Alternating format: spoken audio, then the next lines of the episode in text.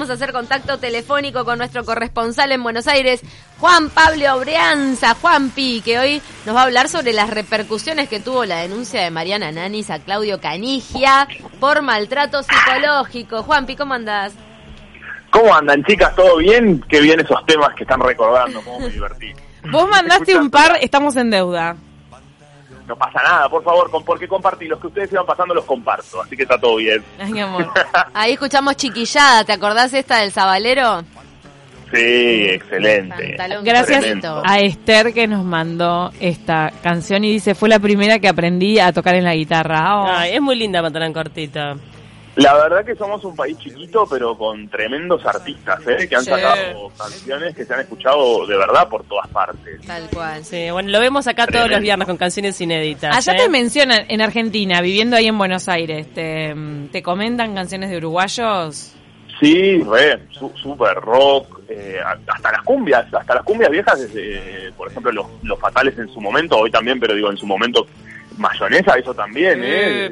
Pero recontra acuerdan, obvio, Rada, Jaime Ross, todos, ¿sí? Natalia Oreiro, ¿por qué no? También. Claro. Natalia.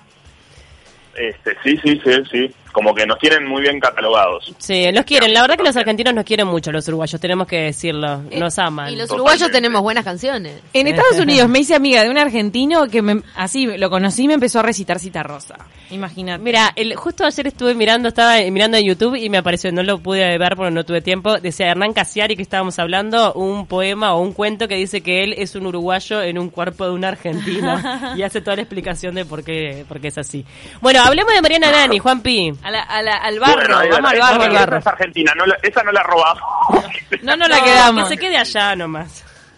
No, la verdad tremendo. Apareció, reapareció Mariana Nanis en el programa de Susana Jiménez este domingo, que fue lo más visto, una entrevista que marcó picos de rating, porque apareció con todos lo- lo- los misiles eh, para Canigia y declaró violencia de género. Digo, lo más fuerte, ella siempre fue polémica y de declaraciones súper fuertes, eh, declaraciones también agresivas para con otras mujeres, lo tuvo siempre, eh, la forma de catalogar a las mujeres como prostitutas, eh, pero de manera despectiva, ¿no? O sea, tratándolo desde un lugar de insulto, no desde la prostitución por prostitución, sino como un insulto, es el- la connotación que ella le pone. Sí. Y pasó este domingo lo mismo y además sumó una denuncia de género fuerte, que quizás esto en los 90 eh, pasaba más desapercibido. Por suerte hoy tenemos la alarma puesta y, todas las cosas estas nos hacen ruido y se empieza a ver mucho más hasta cómo fue realizada la nota, ¿viste? Porque ya no pasa desapercibido esto. Dejó de ser como algo gracioso, un personaje Mariana Nani gracioso. La verdad que se sentó ahí y las cosas que declaró, eh, eh, si uno elige confiar en esa palabra, son muy fuertes. El Habló asunto de- también mostró fotos de ella golpeada. Eh, Eso mostró mm, fotos de ella golpeada. señala a Canilla como autor de los golpes. señala a Canilla como autor de los golpes, como un abusador eh, físicamente y mentalmente de ella durante años. Eh, habló de una pérdida de un embarazo a- a- aproximadamente de dos meses por, por, por, por Canigia, por golpes. O sea, realmente fue muy fuerte. Y la entrevista en- fue realizada por Susana Jiménez y fue muy criticada durante toda la semana. Eh, porque, claro, sí, pico de rating, pero no se hizo un manejo de, de lo que puede ser, viste, una perspectiva de género durante una entrevista. Porque una cosa es capaz que lo que vos tenés preparado y cuando ves por dónde va la, por dónde se está yendo la mano, bueno, ¿qué se hace con eso también? ¿Qué haces con ese entrevistado? ¿Qué tipo de información o bajada de línea conviene hacer? De repente a Susana le falta ayornarse, ¿no? no sé si le falta ayornarse o le falta información o no tiene un manejo. Ella, digo, muchos coinciden en que no es una entrevistadora, digo, no estamos hablando de alguien que es periodista, No. sino que es una comunicadora. Sí. una- No, y que tampoco ha aprendido, la verdad hay que decirlo. La amamos a Susana, pero no ha aprendido a entrevistar en cuántos años que tiene de televisión, porque No, es divina, realmente... pues le anotan cosas y ella lee lo que le anotan y de repente mete no la avanza, pata. no avanza. Es que es otro rubro, ella es entretenimiento, diversión, y eso lo hace súper bien, y la gente la ama y la adora. Lo que pasa Claro, es que pero en el lugar que ocupa le toca. manos, se empieza, claro, se empieza a hablar de temas de, de temas de género, de violencia, viste, ya la cosa es más fuerte. Entonces hay, hay quienes decían y sugerían que quizás era una entrevista para que Susana estuviese acompañada por un periodista o quizás por una mujer entrevistadora que la pudiese acompañar, este, como quiero- tratar de cuidarla más también a ella en ese aspecto y, y- y cuidar la información que se da, ¿no? Pero lo Porque que el vende medio lo- es una de las cosas Quiebro una lanza por Susana, porque me parece que de, de- en determinado punto ella es muy, muy humana. Y viste que tiene esas reacciones que a veces se le catalogan de infantiles, de decir, "Ah, ¿te pegó? ¿Entendés una cosa así? Para mí lo que, lo Que en realidad no está mal. es ese, en realidad lo que genera tanta empatía con la gente es ese lugar pseudo ingenuo en el que siempre se ha parado y pregunta lo que preguntaría un niño de 10 años. Creo que eso es lo que genera Claro. empatía. Y, y, y yo no creo que eso lo haga con una digo con, con algo negativo y, y capaz que hasta suma también eso que decís vos Cami y lo que dicen ahora pero sí es verdad que quizás hubiese estado bueno hacer una bajada de línea de perspectiva de género. Claro. Eh, capaz que Susana no sino otra persona pero digo en realidad Susana no es que lo hizo mal o pero tal la, la, entrevista un poco se fue de las manos se la notó incómoda.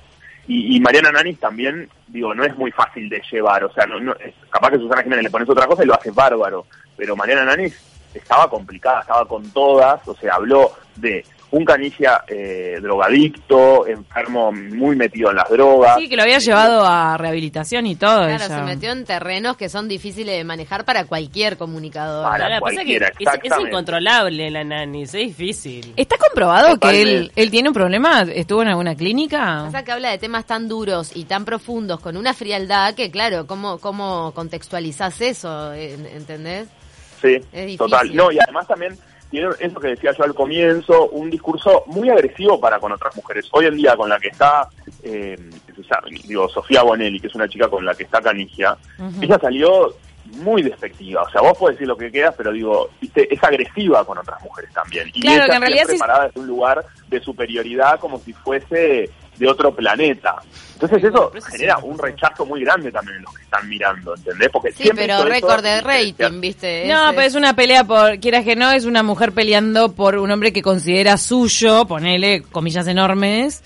Eh, Claro, pero claro, pero en que- realidad sí es muy despectiva con la otra mujer, que en realidad ponele que es la novia, amante, la pareja actual de su, ex- de su ex pareja. Entonces, bueno, sería como un despecho, pero bastante despectivo con la, con la otra mujer. Claro, pero tenía declaraciones, por ejemplo, que hablaba desde también donde se ve una Mariana Nanis con una, digo, ¿cómo te puedo decir? Como una mirada muy patriarcal sobre todo su vínculo y su forma de encarar la vida, porque decía, ¿quién va a ser la que trae, que va a solucionar los problemas económicos? Él, la mujer no, la mujer no es la que trabaja, la mujer no es cuánto. Bueno, esa es la experiencia de ella y su vida. Claro. Ah, eso claro. muchas veces. Ella representa lo peorcito de los pero- 90. Claro, o sea, a mí no me sorprende nada lo que dijo la nani, te soy sincera. Te o viene sea. a, tirar una época en la cara, mucho- ¿viste?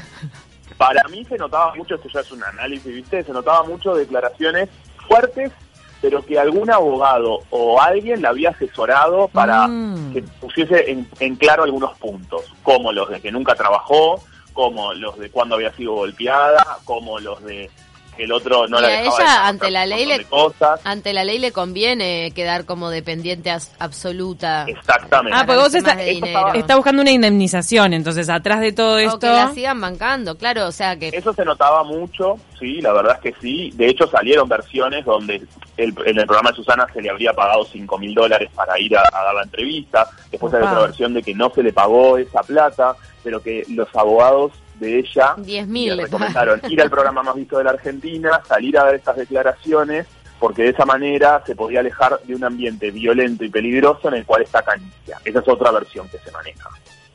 O sea, no solamente de Canicia, sino del ambiente alrededor de él. ¿Y qué me decís de las declaraciones de los hijos, no? Que salieron a apoyar a, a la madre. Bueno, depende. Viste que salió el hijo, eh, o sea, él tiene dos que son mellizos, que son los que más mediáticos, Charlotte Este, y... Y el- a- Axel. Charlotte Axel. y, a- y Alexander se llama, ¿no? Ah, Alexander. Alexander, Alexander. Le cambiamos el nombre. Axel. Él salió como a declarar que sí, que el padre era una lacra humana y que estaba totalmente a favor de su madre. Charlotte no se puso de... Me parece que Charlotte lo que hizo fue medio evadir la situación, como su mamá tampoco tendría que haber salido a hablar así. Medio de eso fueron sus declaraciones y después se escapó de la prensa y se la ve corriendo en los videos como que no trató de dar mucha pelota. Y el otro hermano ya está medio por fuera, digamos, en realidad, que no es tan mediático, que se llama Kevin.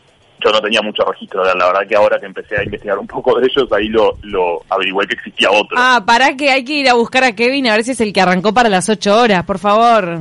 Kevin es el que es como Michael Jackson. ¿Cómo Parece que sabes? Kevin salió a laburar. Porque hay uno que es, es artista plástico que tiene, creo que es fan de Michael Jackson como el de Petinatos, igual, ¿o no? A ver, Ah, Kevin. mirá, entonces debe ser este, porque ese es el que yo no conocía. Y Kevin es que el, no el- míralo, a ver, fíjate hay fotos. Mm, Kevin Canilla. no, pero lo, lo veo, mira, ves que había un Axel, Kevin Axel Canilla Nanis. Eh, no sabemos, a ver. ah. Es un artista O sea, plástico. hay dos que son mellizos, que son los que tienen el reality ¿Cómo show. sabes? Y después hay un tercero que no es famoso, no es mediático. No es Pero es este, vos te referís a, a Kevin. Kevin. Axel Kevin, qué buen nombre. Amo. Viste, había un Axel. Tenía que haber un Axel porque es un nombre muy canillesco. Es un nombre muy canillesco. No, la verdad es tremendo. Parece una novela de esta gente. No se entiende muy bien qué es lo que está pasando. Eh, pero bueno, nada. Me parece a mí que algunas cosas deben pasar, pasar en limpio y que hay unos temas, viste, que, que hay que, bueno, ta, si, si es verdad que vaya y haga la denuncia penal también, ¿no? Lo de la violencia, me parece. Que no quede todo en lo mediático Ahí y en el va. programa. Sí, es raro que no lo haya llevado a la justicia, pero mm, pero ta, eh, la verdad que debe ser un escándalo que va a seguir, entonces seguramente más adelante y en otros contactos vamos a ver en qué en qué deriva. ¿En qué deriva esto? Sí, totalmente. Mientras- Pero bueno, ha sido una, una cosa mediática muy fuerte. Esta Sí, es- esto distrae a la gente, por eso en realidad, viste, cuando tenés problemas cotidianos no sé cuánto, se meten en el barro este ajeno de la farándula para distraerse un rato. Salir un poco de la Magnífico, política. digamos. Ahí va. Muchas gracias, Juanpi, por este contacto y por traernos los pormenores de esta emblemática pareja de los años 90 que trae esas estructuras Revival. sociales a- hasta el presente y también nos hace cuestionar muchas cosas. Muchas gracias, Juanpi. Por favor, a ustedes. Buen fin de semana para todo el mundo. Igualmente. Igualmente.